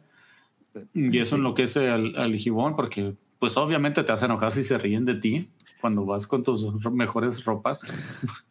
Eh, sí, pero también te está traumatizado eh, por, las burlas que ha recibido desde pequeño. Entonces, digamos que es como que la gota que derrama el vaso. Y vemos eh, justo al final que hay unos ojos misteriosos que están observando este, este intercambio. de ahí nos movemos al número 111, que honestamente poco más que decir aquí porque se me hace hiper estúpido. Entonces, si, lo, si, lo, resumo, es este por alguna razón tienen que meter a este a, nuestro, a, nuestro, querido amigo Craven acá. Es que son, si hay animales, pues tiene que haber Craven. Y Craven como, sigue golpeado después de las aventuras en la Tierra Salvaje, que viene con un cabestrillo en el brazo. Y se quiere aliar con el, con el gibón. Exactamente. Que por cierto, no, no, no recuerdo si el número anterior, no lo dijimos. En este eh, ya está escribiendo eh, Gary Conway. Entonces no sé si fue aquí en el 100, eh, acá en el 111 o en el 110 que básicamente empiezan guiones de Gary Conway con dibujos de John Romita. lo podemos buscar luego y se los comento, pero, pero básicamente aquí ya, ya, es, ya Gary Conway, ya es John Romita y Stan sencillamente está prestando el nombre. Entonces, sí, o sea, se mete Craven y manipula, manipula al pobre Gibbon. Sí, vemos que sobrevivió al asunto de la tierra salvaje y que parece que el Gok se murió o se quedó ahogado, no sabemos. Y pues se le, como le, le mataron al King Kong, al Kraven, pues se va. Y aquí Peter pues, encuentra la nota de la tía May donde, le dice que ya me voy, ya no, ya eres un hombre, ya no me necesitas. Ya me, ya me voy, ya me despido. Ya no te voy a estorbar como la bolsa de huesos putrefactos que soy, que tú me ves. Me ves como un estorbo, Peter. Ay, viejita, fastidiosa. En fin. Eh, no sabe Peter qué hacer, eh, cómo, cómo hallar a su tía y se inmediato se le, se le prende el foco como que, ah, pero puede que yo, este, yo Robertson pueda ayudarme. Eh, le, le, muestra la carta este, a Robbie de, de, de, de la tía May hacia Peter a ver si, si con eso puede, tiene alguna pista de que pueda haber pasado con ella. Eh, y ya, básicamente, se lo deja como en sus manos y a la par vemos eh, cuál, es el, cuál es la relación que efectivamente van a tener Craven y, y, Martin, o Craven y el, y el Gibón, y es que básicamente le da un tecito este, alucinógeno para despertar sus instintos animales y controlarlo. De agua de calzón a Martín a secas. literal, literal le da, agua de calzón. Sí, y eso hace. es, la, bebida que toma Creven para hacerse pues, más fuerte y, más ágil. Y pues Peter este, sigue esperando de la tía May, va a su apartamento y recibe una llamada. Pues, piensa que es la tía May, pero no es Gwen y dice, ah, es que yo estaba buscando a la tía Wayne. pero Peter, recuerda, tu tornillo, yo tuerca. Sí, pero la tía May, lo, ay, Peter. No, pero si le dice, bueno, este, me, siento muy, me siento muy culpable porque yo le dije que no debería tratarte como un niñito. Eh, y Peter no le dice, no, no te preocupes, bueno, no fue por eso, sino que, ay, no mames, sí fue por eso. Y la hace sentir peor. Pinche Peter. Y pues ya Peter sale a buscarla, a buscar el tema y en eso se encuentra al gibón, Craven esperando que él haga su trabajo, pero no. Peter no tiene tiempo para perder y menos con con simios que aparecieron de la nada. Con este mono faltó de cariño y, este, y, autoestima. En fin, número 112, por cierto, empieza una portada bien graciosa porque básicamente es Spider-Man diciendo, me vale pito que se estén matando entre ustedes. Y de hecho, de hecho, de hecho así se llama. Spidey no se la aguanta más. Pues, porque por cierto, este Spider-Man eh, se enfrenta con el gibón, se da cuenta de que está siendo controlado, no sabe exactamente por quién, creo que no, no lo descubre, pero eh, luego de que le da un shock, un shock lo lleva al hospital y así empezamos este nuevo número, ¿no? Eh, dejando al gibón allí este, hospitalizado y pensando en, en todos los momentos que ha tenido con tía May y lo preocupado que está por, por saber dónde se encuentra ella. Sí, y cómo los villanos como el Doctor Octopus se han metido en su camino o el Beetle y le han puesto hasta el límite y aparece la viñeta de Tía May No More, donde está la Tía May con sus cosas y diciendo, ya me voy, ya, ya nadie aquí me necesita. lo que pasa es que no usa máscara para ponerla en el tacho de basura, pero sí sale con un tacho de basura ahí en primer plano. Y ciertamente está muy estresado eh, Peter, creo que queda bastante eh, claro Spider-Man porque inclusive ve un montón de situaciones eh, peligrosas, pero no interviene, más si hay una en la que sí decide hacerlo, que básicamente también este tema de, está muy conveniente para la trama de que sí, es a cop-out de, de, Peter Parker, de, Spider-Man, pero él hizo un juramento con lo que pasó con Tío Ben, ¿no? De que si él no hace nada, si no interviene y no utiliza su poder para rescatar a los más débiles, cosas malas van a pasar, que tiene una responsabilidad por ese nivel de poder que tiene. Pero sí, convenientemente se lo olvida cada vez que quiere hacer un melodrama. Con un gran poder viene una gran responsabilidad, pero ahorita siento esa responsabilidad con la tía May de que pues es la persona que siempre lo cuidó y no puede repetir que pierda una figura paterna como ya pasó con el tío Ben. Es lo que le queda. Entonces dice, ¿sabes qué? Me voy a tardar horas en parar a estos monos o salvar al otro. No, necesito encontrar la tía May y una vez que ya, ya la tenga segura y bonita, ahora sí ya. Se, van a tener que, se van a tener que morir unos cuantos mientras tanto. Sí.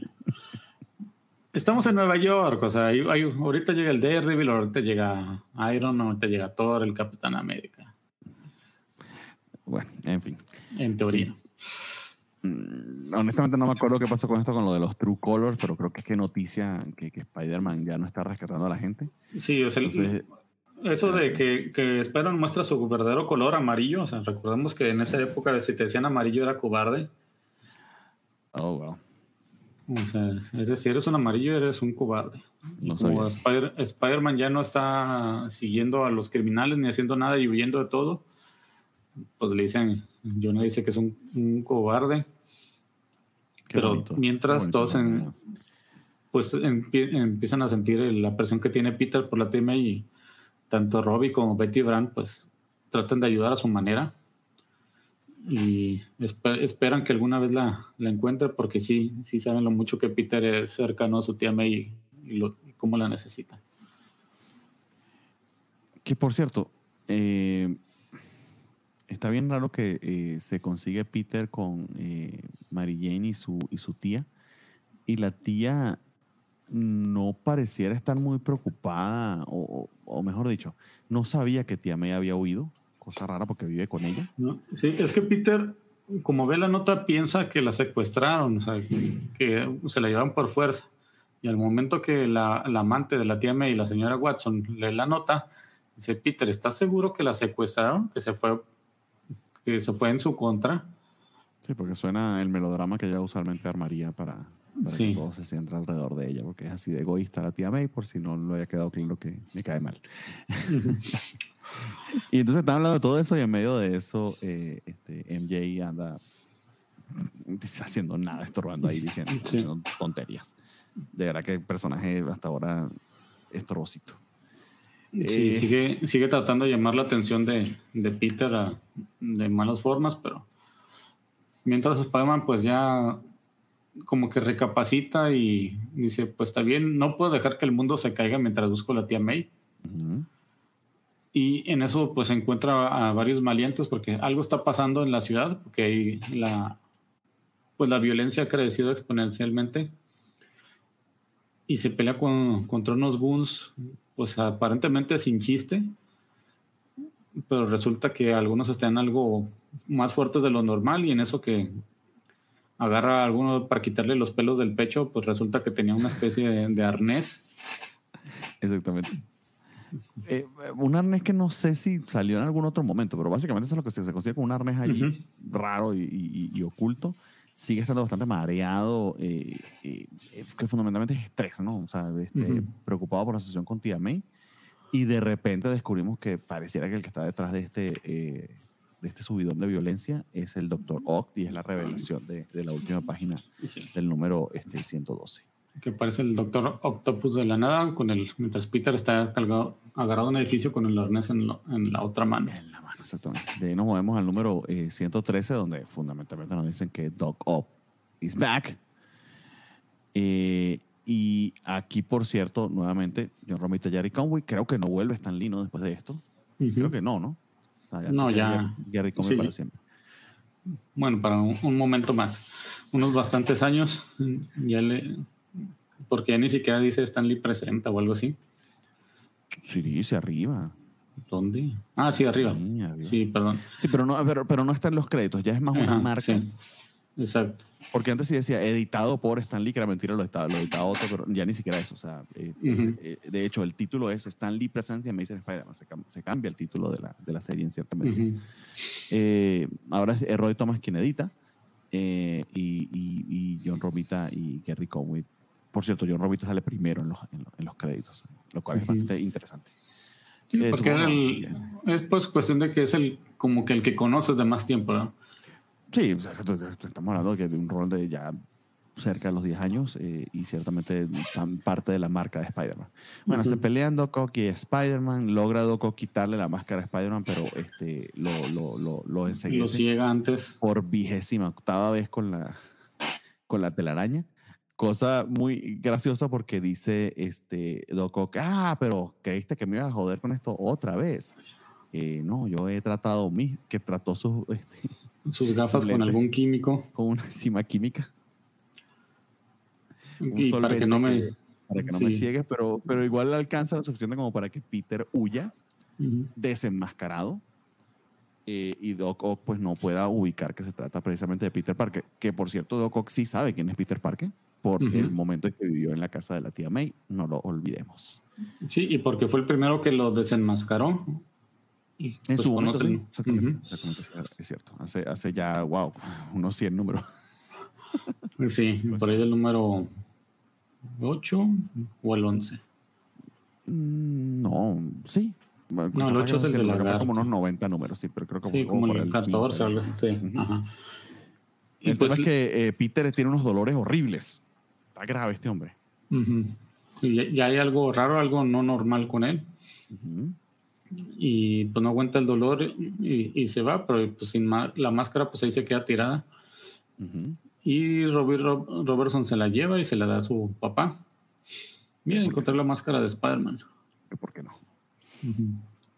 y, luego descubrimos que Doc Ock básicamente se encuentra este, tratando de el, escalón de violencia es una guerra de, pandillas entre Doc Ock y otro este, jefe criminal que está tratando de llenar el espacio que dejó Kingpin que no recuerdo que Pink Kingpin, no sé si fue aquí o en otra serie que se fue de Nueva York, creo que fue no, aquí, no, Por, por todo no, el tema no, su no, no. su hijo, ¿no? ¿O no? No, no se fue, acuérdate que está catatónico al descubrir que Ah, The Shimmer, el confabulador, el estratega, Ah. el no me acuerdo cómo más le dijimos que se llama, descubrió que era su, su hijo perdido en, la- en los Alpes y quedó catatónico ahí por la impresión.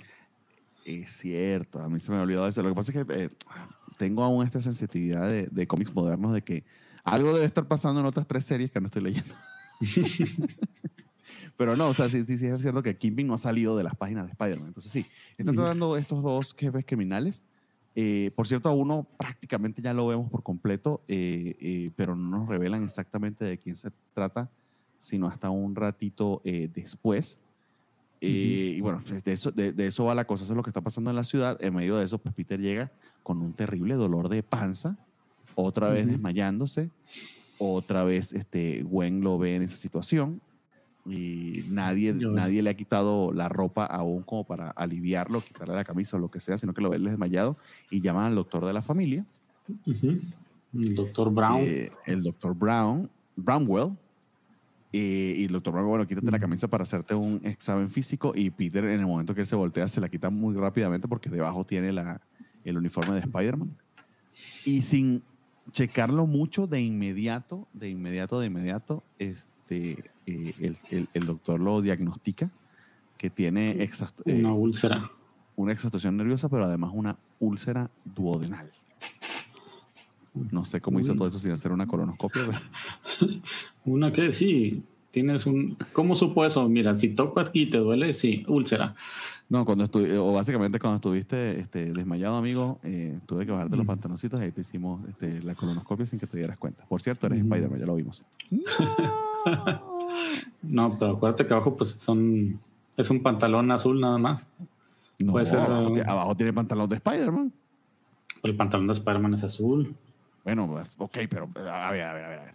Me está diciendo entonces que los jeans con correa de Peter son el pantalón de Spider-Man. ¿Es cierto? No, no, no, no, no. Abajo trae un, sí trae una especie como de leotardo, pero es totalmente azul. No tiene ni telarañas, ni rojo, ni nada. O sea que básicamente son unos calzones muy largos. Tienes una elección de calzón muy rara. Eso, es lo que- Sí. esa va a ser la, esa va a ser la explicación. Sí, mira. O sea, si agarras una figurita de Spider-Man, los pantalones, todo es azul. Para quienes, no, para, quien, para quienes nos escuchan, porque obviamente no estamos en audio. Si llegó a ese nivel de actually el señor Spider-Games, porque obviamente es un cobacho eh, de, de cascajo, está mostrándome una figurita de Spider-Man para hacerme saber que el pantalón de Spider-Man es completamente azul, pero muy, muy pegadito. Entonces, sí, Ujú. si alguien desnudara a Peter, eh, eh, si Peter logra deshacerse de la, de la parte de arriba del uniforme de Spider-Man, sencillamente pudiera decir es que tengo una elección muy rara de calzones. Sí, es que hace frío. Tenía frío y pues me puse una- unos, unos calzoncitos largos. En fin, le mandan omeprazol y una dieta este, sin, sin chile a, a Peter. Y sin tomate, o sea, no sé por el tomate porque no Porque el entiendo del tomate, tomate. es cítrico, güey. No deberían tomar ni jugo de naranja ni cítrico si tienen este, una úlcera, pero, pero bien, o sea, hubiese dicho que tenía gastritis. La úlcera es así como que ya la gastritis Sí. eh, sumamente alterada, pero bueno, en fin. Eh, y todo esto es causado por los nervios. Eh, a, ese, a ese nivel de, de- Ujú. de- de nerviosismo se ha enfrentado Peter. Se va al Bugle, no sé a qué.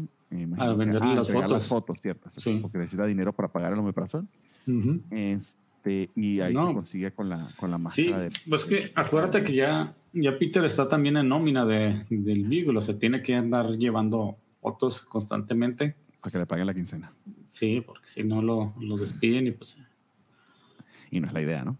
no. le- Entonces pasa algo muy curioso que no puede llevarse la, la máscara que tiene Jonah en, el, en, el- en la oficina frente a todo el mundo porque sería muy obvio que se la llevó él. Eh, y hace esto que es muy loco, que se va a una tienda de disfraces y extrae justo, justo con la telaraña el disfraz que necesita, que es el de Spider-Man, que está por Ujú. cierto junto al de Thor, al de, el de la Mole, el Capitán América y el de Iron Man, y, y detrásito de un, de un disfraz del Doctor Doom. Entonces, pum, extrae este, esta mascarilla la máscara.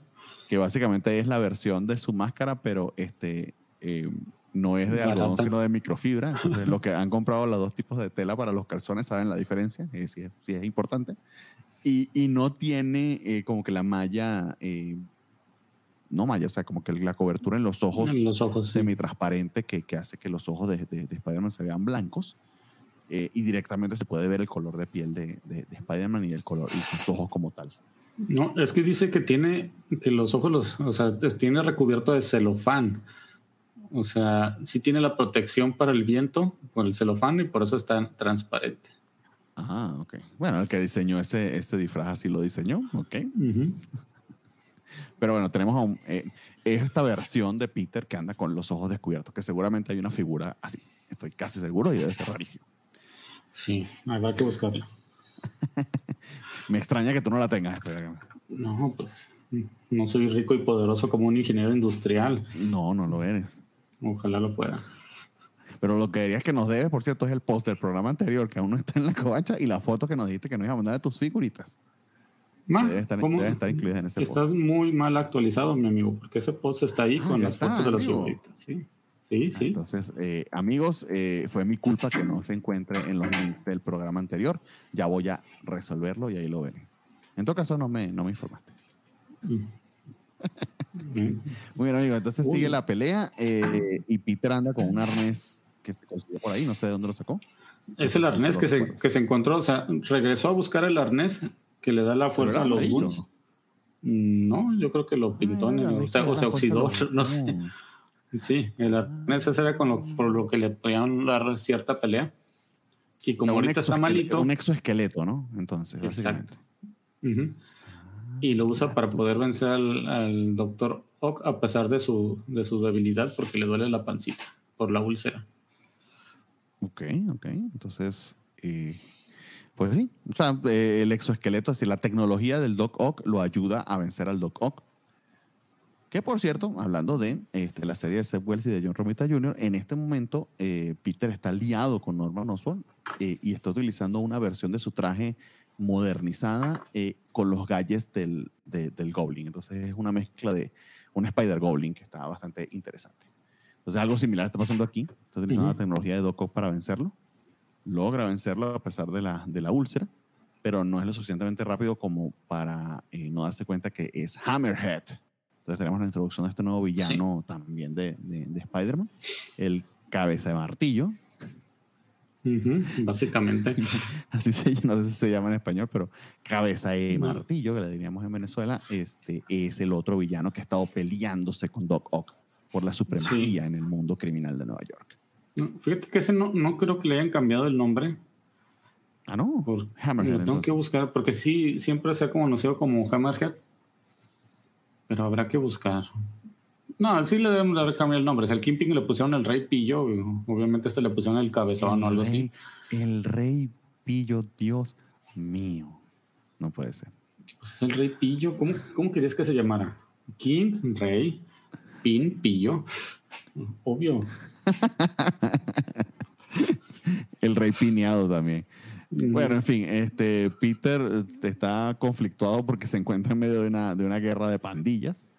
Y de verdad que está bien bonito el diseño con el exoesqueleto y me alegra que le hayan cambiado de color. También debe haber una figurita así. No quiero. Mm, De esa sí, mm, fíjate que no he visto.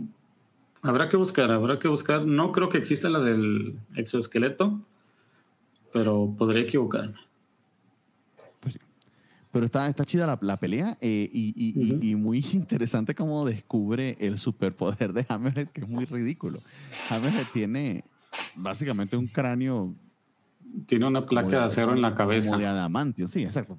Es- es- ese es su superpoder, que tiene un cráneo muy, muy eh, eh, fuerte, que resiste impactos asombrosos. Y la historia de origen de Hammerhead está bastante estúpida. Sí, era, era un mafioso este, que estaba que está fascinado con Al Capone. Y resulta que un doctor lo encontró porque estaba muriendo y experimentó con él. Un neurocirujano Dijo- muy famoso que Ujú. estaba caído en desgracia y le reconstruyó el cráneo. Pero ni siquiera es que está asociado con Al Capone, sino que su último recuerdo, su único recuerdo es este, un póster de una película de Al Capone, porque Ujú. estaba en, en The Bowery, en Manhattan, que es un barrio bueno, era un barrio pobre en Manhattan hace mucho tiempo y ahora no, sumamente caro, este, moribundo, y ahí fue donde este tipo lo rescató, y lo único que recuerda es eso, o sea, ni sabe quién lo atacó, ni sabe por qué. Imagino yo que va a haber una historia al respecto, pero aquí no lo explora. Entonces, ese es el origen de, de Hammerhead. Y ya, o sea, Peter está muy debilitado por, el, por la úlcera, entonces no puede, no puede actuar eh, tan rápida y tan eficientemente como, como quisiera. Entonces le sigue un poquito el juego a, Hammerhead para, para, poder este, en un momento de debilidad este, huir y seguir en la, en la búsqueda, De, Tia May. Y that's it. Y ya, pues Flash ahí regresa, vemos un poco de Gwen en la, en, las, en la escuela, Vemos otra vez al profesor Miles Warren. Niños, guarden este nombre. Y a Flash Thompson que intenta pues hacerle a la Mary Jane y tratar de sonsacar a Gwen, pero Gwen le dice que no, que ella tiene novio y que tiene que buscar a su, Peter. No, y que además se burla la situación de Peter, porque dice, ah, Harry me contó lo de la Úrsula, sí, sí, sí, es ridículo, Peter. Eh, Peter es 12 veces el hombre que tú serías. Ya me dijiste que no querías hablar de él, deberías cumplir tus promesas, en fin se pelea con él este feo Gwen. Eh, y, y, ya, está, está, está, bastante interesante la, la, interacción entre ellos. Creo que, de nuevo, me gusta mucho el estilo de Romita de cómo, cómo hace el rostro de Gwen, cómo hace el rostro de, de Flash. Eh, se queda muy grabado de mí que este es como que el look de esos personajes en particular. Sí, es el look clásico y pues ya regresamos a, a la oficina de Hammerhead donde Spider-Man se medio recupera y derrota fácilmente a sus, a sus gunes que tenían ahí, pues diciendo, oigan, ¿ustedes no tienen máscaras? No, ¿por qué? Y les empieza a, les avienta telaraña en la cara. Porque aquí les va esto. Eh, en fin, en medio de eso, eh, no recuerdo exactamente por qué, pero eh, escucha Hammerhead o, o, allí es porque por eso es que por eso que se queda Peter con él, ya, ya entendí. Porque Hammerhead tiene una pista de donde se puede haber ocultado Doc Ock eh, y escucha Peter, o sobre escucha, mejor dicho, de que se encuentra allí con una viejita. Y por alguna razón eh, milagrosa, básicamente el poder del guion, ahí sí se pasaron de idiotas este, Conway y Romita, Peter de inmediato suma, ¡Ah! debe ser mi tía May. ¿Por qué? ¿Por qué tendría que ser la tía May? No tiene sentido. Porque, pues, ¿cuántas viejitas hay en Nueva York? La tía May y... Y más nadie, ¿no? Es la única viejita que existe y, ya, o sea, esa es como que la conexión que hace Peter y se va a perseguir esto. Eh, o sea, son páginas y páginas y páginas de pelea para ver si en la guarida de Doc Ock efectivamente esa viejita es este, tía May. ¿Y qué creen ustedes que pasa? ¿Quién creen que es la viejita? Es la. O sea, aquí es el May Maid Parker. Ay, Dios mío. O sea, es la tía May disfrazada de, de Maid disfrazada de Meido, así como, este, como pasa en los Maid Café en Japón. Anda toda kinky ahí, que básicamente, y que está trabajando para Doc Ock por allá en, de hecho, no me acuerdo en qué barrio es que está, en la, medio en las afueras de Nueva York. Una casa bien lujosa que tiene Doc Ock, eh, quien hasta el sol de hoy, la tía May no quiere creer que se trata de un supervillano, a pesar de que lo ve urdiendo planes de supervillano y a pesar de lo que va a suceder en el próximo número eh, que básicamente es que llega Hammerhead a entrarse a tiros con Doc Ock en su casa y Tia May aún así sigue defendiendo a Doc Ock y diciendo que no, que no, es, que no es un villano, que no es todo lo que dicen de él. No, es que ese es amor del bueno, del que te ciega y no puedes creer que tu amado sea criminal. En fin, de hecho ella lo llama Otto, ¿no? Otto Octavius. Sí. Y sí, nunca le dijo Doctor Otto. Ajá, nunca dice Doctor. Y, y, literal, es, el tía May se encuentra allí por si. Eh, es la revelación al final del número, pero es que no tiene mucho más chiste que eso. Se fue a trabajar a cuidarle la casa, alejándose de Peter. Eh, mientras eh, Doc Ock estaba este, tratando de conquistar el mundo criminal. Sí, pero pues como es una casa bonita y pues obviamente no entra a su guarida secreta, la tía, May trabajando de, de, Alfred para el Dr. Ock, se me hace muy divertido. Y, que literal destrozan la casa a tiros, una cosa brutal.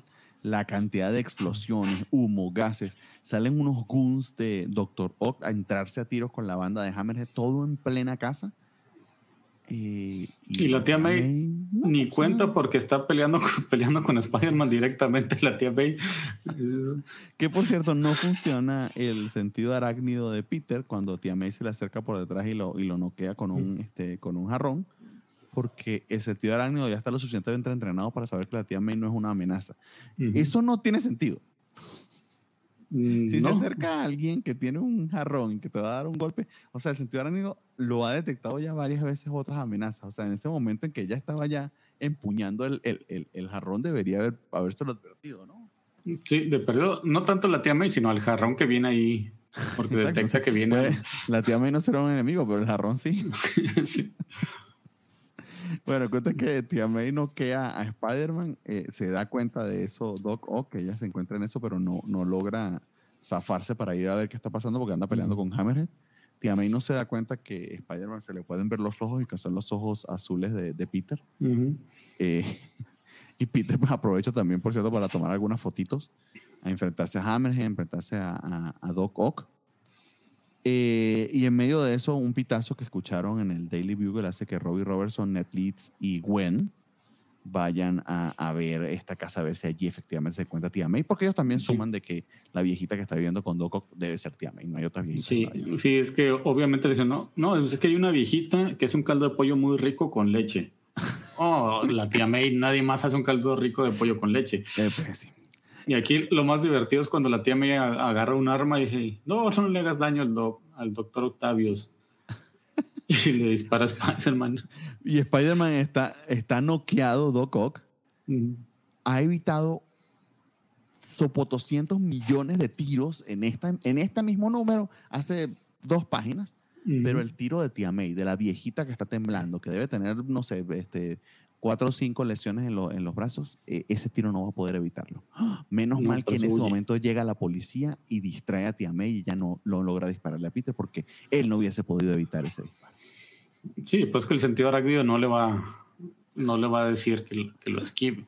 No, necesita cuando está viendo la pistola que la tiene enfrente. En fin, no tiene sentido. Llega Gwen, llega Robbie Robertson, llega Ned Lead. Gwen se disculpa con, eh, con Tia May. Eh, ellos actúan como si la guerra eh, y, lo, y, el desastre que está allí, el humo que está saliendo de la casa, no estuviese ocurriendo. Y tía May decide que no, que ella se va, que de hecho cuando están sacando eh, arrestado, esposado, manos en la espalda, Doc Ock, él pide un momento para acercarse y hablar en secreto con tía May, cosa que la policía no ve. Sí, claro, ¿por qué no? ¿Por qué no? Sí, está bien. Sí, sí, habla con él, dale tu secreto, dile que te rescate o lo que sea, o dale darle la clave para poder este, salir de la cárcel. Sí, o dominar y básicamente lo que le dice es que si puede cuidarle la casa, que él ya viene. Y va por un rapidito aquí a la esquina de la cárcel por, por leche para el caldo de pollo, supongo. Sí, o sea, le dicen, no, cuídenme la casa, al cabo voy a regresar. Usted ya sabe dónde sacar dinero y todo. Y Peter llega y dice, tía May, vámonos. Lo dicen, no, yo pues, estoy trabajando aquí y eh, le voy a cuidar la casa del doctor Octopus. Porque es un, no, al, doctor Otto, Octavius porque es un hombre bien. Respetable. Sí, que falsamente está acusado de muchas cosas. En fin, o sea, eh, aquí hay dos cosas. O la tía May es imbécil o Stanley piensa que todas las mujeres son imbéciles. Eh, perdón, Jerry Conway piensa que todas las mujeres son imbéciles. No sé exactamente qué nivel sea este, pero eh, no tiene ningún puto sentido. Y así terminan estos 10 números, amigos. Ese es el número 115, así se, se acaba. Eh, por cierto, Hammerhead huye en un avión. Porque sí. Porque sí. Sí, porque le pegó a Spider-Man en la pancita con su úlcera y Spider-Man pues ya no pudo hacer nada y se fue.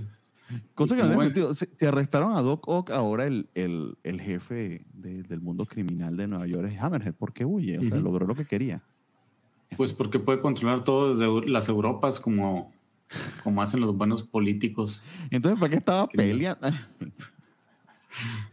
pues va a esperar a que se calmen las aguas, que se tranquilice todo y al rato regresamos. Esto no, eh, en fin, eh, no, no, no, no está muy interesante este primer arco de Jerry Conway. Este tiene más juegos que un queso suizo.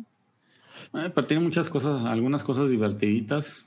Sí, y, e imagino que va a ir avanzando bastante más. De hecho, pues, lo que sabemos que va a estar por pasar, Jerry Conway se le ha pasado en convenciones este, presentándose como el autor que mm, mm, a Gwen Stacy. Entonces, sí. De que por ahí se viene, pues exactamente lo que me estoy esperando ya cuando lo veo a él en los créditos.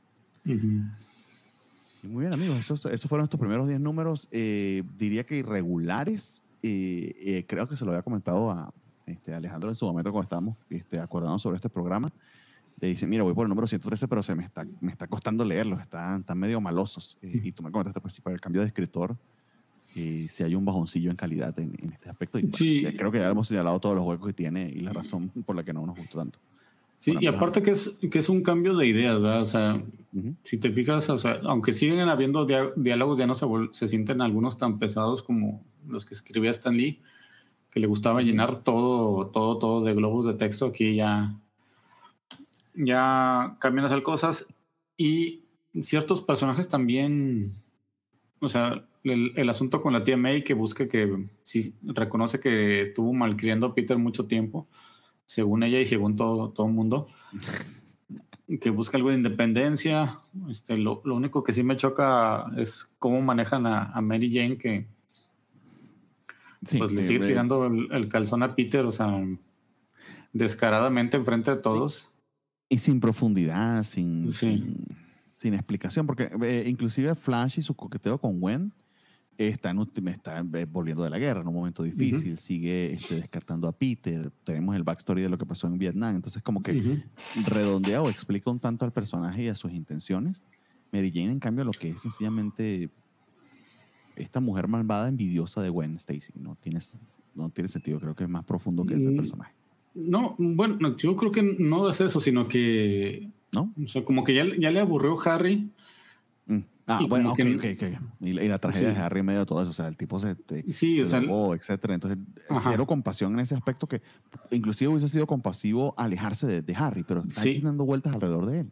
Exacto. Que es que en el futuro te van a dar una explicación, pero no sé cuánto falta para todo eso, de por qué Mary Jane es así, de que se enfrenta, hay un problema y busca irse a un lugar donde no exista ese problema. Ya. Que una especie de zona de confort que en este momento sería Peter, este, sí, sí va a dar una explicación a eso, pero sí, sí se siente así muy, muy pesaditos si no tienes el contexto de por qué Mary Jane es así, de que prácticamente está dejando a Harry a su suerte, porque quiere diversión, quiere, y como con Peter la obtuvo y, y como sabe, sabe que Peter, o sea, eso, eso que tuvo con él, acuérdate que iba con Peter, se divertía, iban a, que a tomar fotos, según Peter, y se perdía. Pero a Mary no le importaba porque, ah, bueno, pues yo me voy sola y luego me busca si quieres y si no, pues yo busco otro y así, así. Se siente como que, ajá, siente como que Peter no tiene ese nivel, ajá, ese nivel nulo de compromiso como ella. Entonces, por eso lo busca. Mm, ok, ok. Eh, puedo comprarlo, pero imagino que eventualmente pues la, la conoceremos más y que porque la, Mary, Jane que yo conozco ahora, que por cierto es por referencia, no por leer demasiado a Peter, sino este, por, por, tanto por las películas como por las pocas cosas que he podido leer de, ella en otros cómics, sí es muy diferente. Yo, se me hace un personaje muy, muy centrado.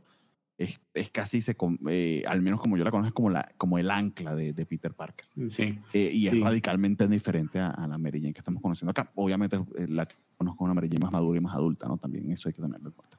Sí, es que, bueno, ya lo veremos en unos, yo creo que a partir de unos 10, 15, 20 números, en estos 20 números que siguen, okay, empezaremos a, sí, empezaremos a ver el, cambio y por qué.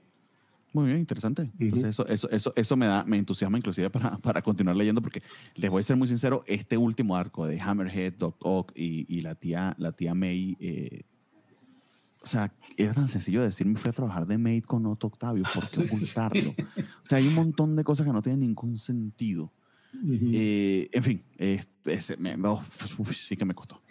Pero bueno, con esto nos despedimos, amigos. Muchísimas gracias a quienes nos están acompañando este, hasta ahora haciendo la lectura con nosotros o solamente escuchándonos. Este, gracias por su audiencia, gracias por este, eh, eh, escuchar el programa, porque se ven los números en Anchor, que aunque sea tenemos una, un grupo de gente que está este, dándole play, no sé si todo el programa, pero al menos una parte de él, entonces eso lo agradecemos un montón. Eh, déjenos comentarios en las redes cobachas. A mí pueden seguirme en Twitter como Bartiak eh, y, y a Spider Games pues, como Spider Games. Entonces allí te pueden dejarnos comentarios o en los posts del sitio, eh, en la parte de abajo pueden dejar sus comentarios. díganos este, cómo les está yendo con la lectura, si estos, estos números les han gustado o no, Si hay alguna otra serie de Spider-Man que les gustaría que, que en, en, su momento este, leyéramos, por ejemplo, nos estamos saltando los Marvel Team Ups en cierta medida porque no son 100% relevantes para la trama principal. En el momento que lo sean, pues se los comentamos. Entonces, si nos interesa saber, déjenos saber este, cómo les está yendo y qué les está pareciendo. Entonces, eh, that's it. Este, a mí pueden seguirme en Twitter como Bartes, como les dije, y un placer este, seguir haciendo estas grabaciones. Nos vemos en, en 15 días. No sé, sí. si tienes algún comentario, algún anuncio parroquial o algo que quieras dejarle no. a nuestra querida audiencia. Muchas gracias a todos los que no, nos siguen. Dejen su, su, like, su comentario, compártanlo con sus amigos y enemigos. Todos los que les guste Spider-Man y a los que no también, para que los molesten. Exactamente. Sí, y escúchenos, cuéntenle a sus amigos y acompáñenos a esta lectura que se, se vuelve muy, muy interesante ver los orígenes de, de ciertos personajes para que no los anden cuenteando como que no, es que Spider-Man el número tal no haría esto porque esto, esto. No, no es cierto. Yo escuché a la gente desde el Clarín y ellos me, di, me dieron la razón. Exactamente. Y si aún no se han animado o es la primera vez que nos escuchan, que sería raro, pero si es el caso, ahí están el playlist en, en, en Spotify eh, y estoy ya por hacer, eh, eh, buscar una especie de, de, post donde pueda colocarlos todos juntos. Estoy viendo que exactamente en qué plataforma hacerlo, pero también están los posts en el sitio de la Covacha para que nos acompañen y puedan ir atrás y escuchar los programas. Esa es la idea, que quede para la posteridad. Entonces, bueno, muchísimas gracias a todos. Cuídense un montón, nos despedimos. Besito, besito, chao, chao, como dice. Chucha. Exactamente. Besito, besito, chao, chao. Cuídense, amigos. Bye. Hasta luego.